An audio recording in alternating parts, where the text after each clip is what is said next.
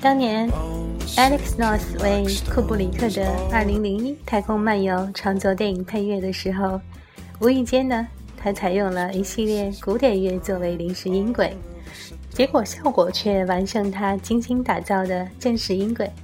于是，人们在宇宙飞船与太空站对接的那场戏里，看到的是蓝色多瑙河背景音乐下。配合华尔兹舞曲节拍而来的凝重缓慢的对接过程，约翰施特劳斯乐谱下的严肃音乐，庄严地唱响了宇宙飞船和太空站对接的伟大。传统意义上的古典乐虽然是独立于故事情节而存在，却也刚刚好摆脱了传统电影配乐企图去创造情感暗示的套路，以优雅而崇高的独立感。为影片带来了庄重而脱俗的视听感受。同样的，查拉图斯特拉如是说，也为影片带来了庄严而冷静的气氛，暗示着人类探索外太空的意识开始觉醒，并且萌芽。我猜想呢，Hans Zimmer 一定是借鉴了《2001太空漫游》的背景音乐，不然的话。他怎么会想到用严肃庄严的管风琴来为《Interstellar》，也就是《星际穿越》来配乐呢？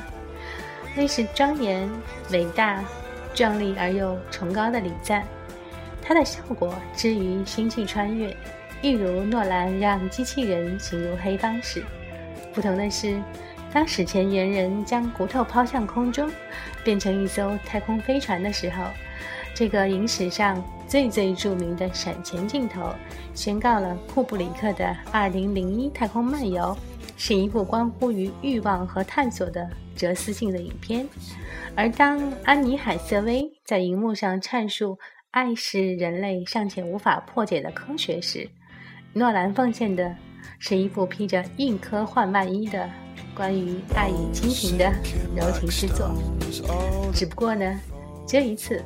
他的编剧是和霍金齐名的物理学家，对时间与空间的折叠或是剪切重组，从来都是诺兰大师的强项。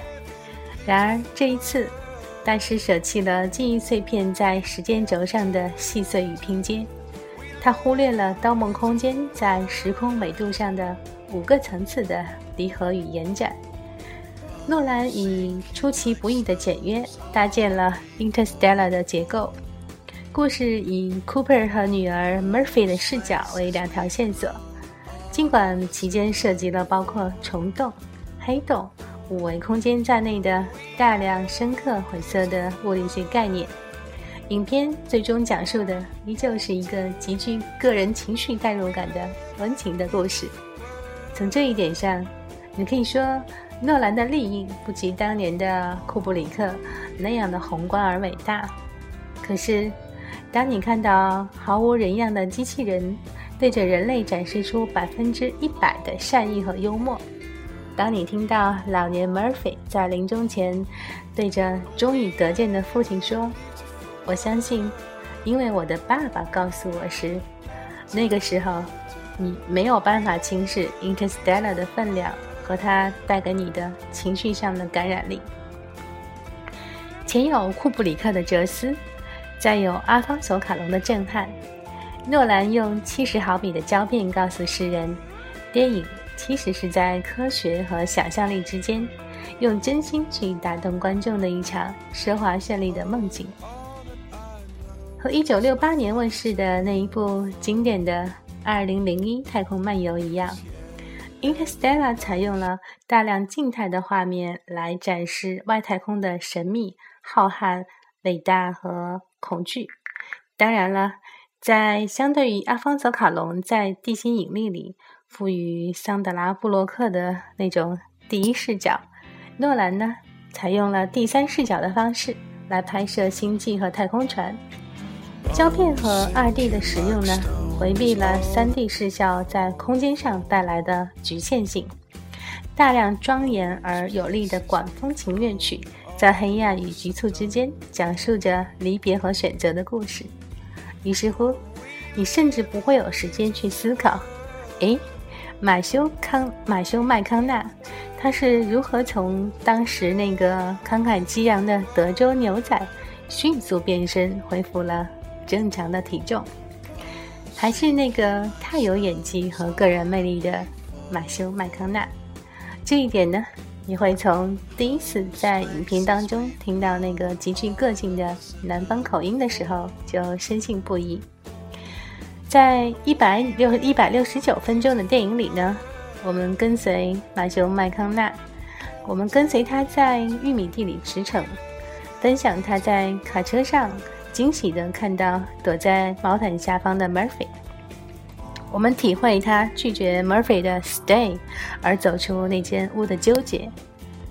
当他在外太空里看着家人的视频而泪流满面的时候，我确信坐在我身边看电影的那个陌生的男子，他在。哭泣。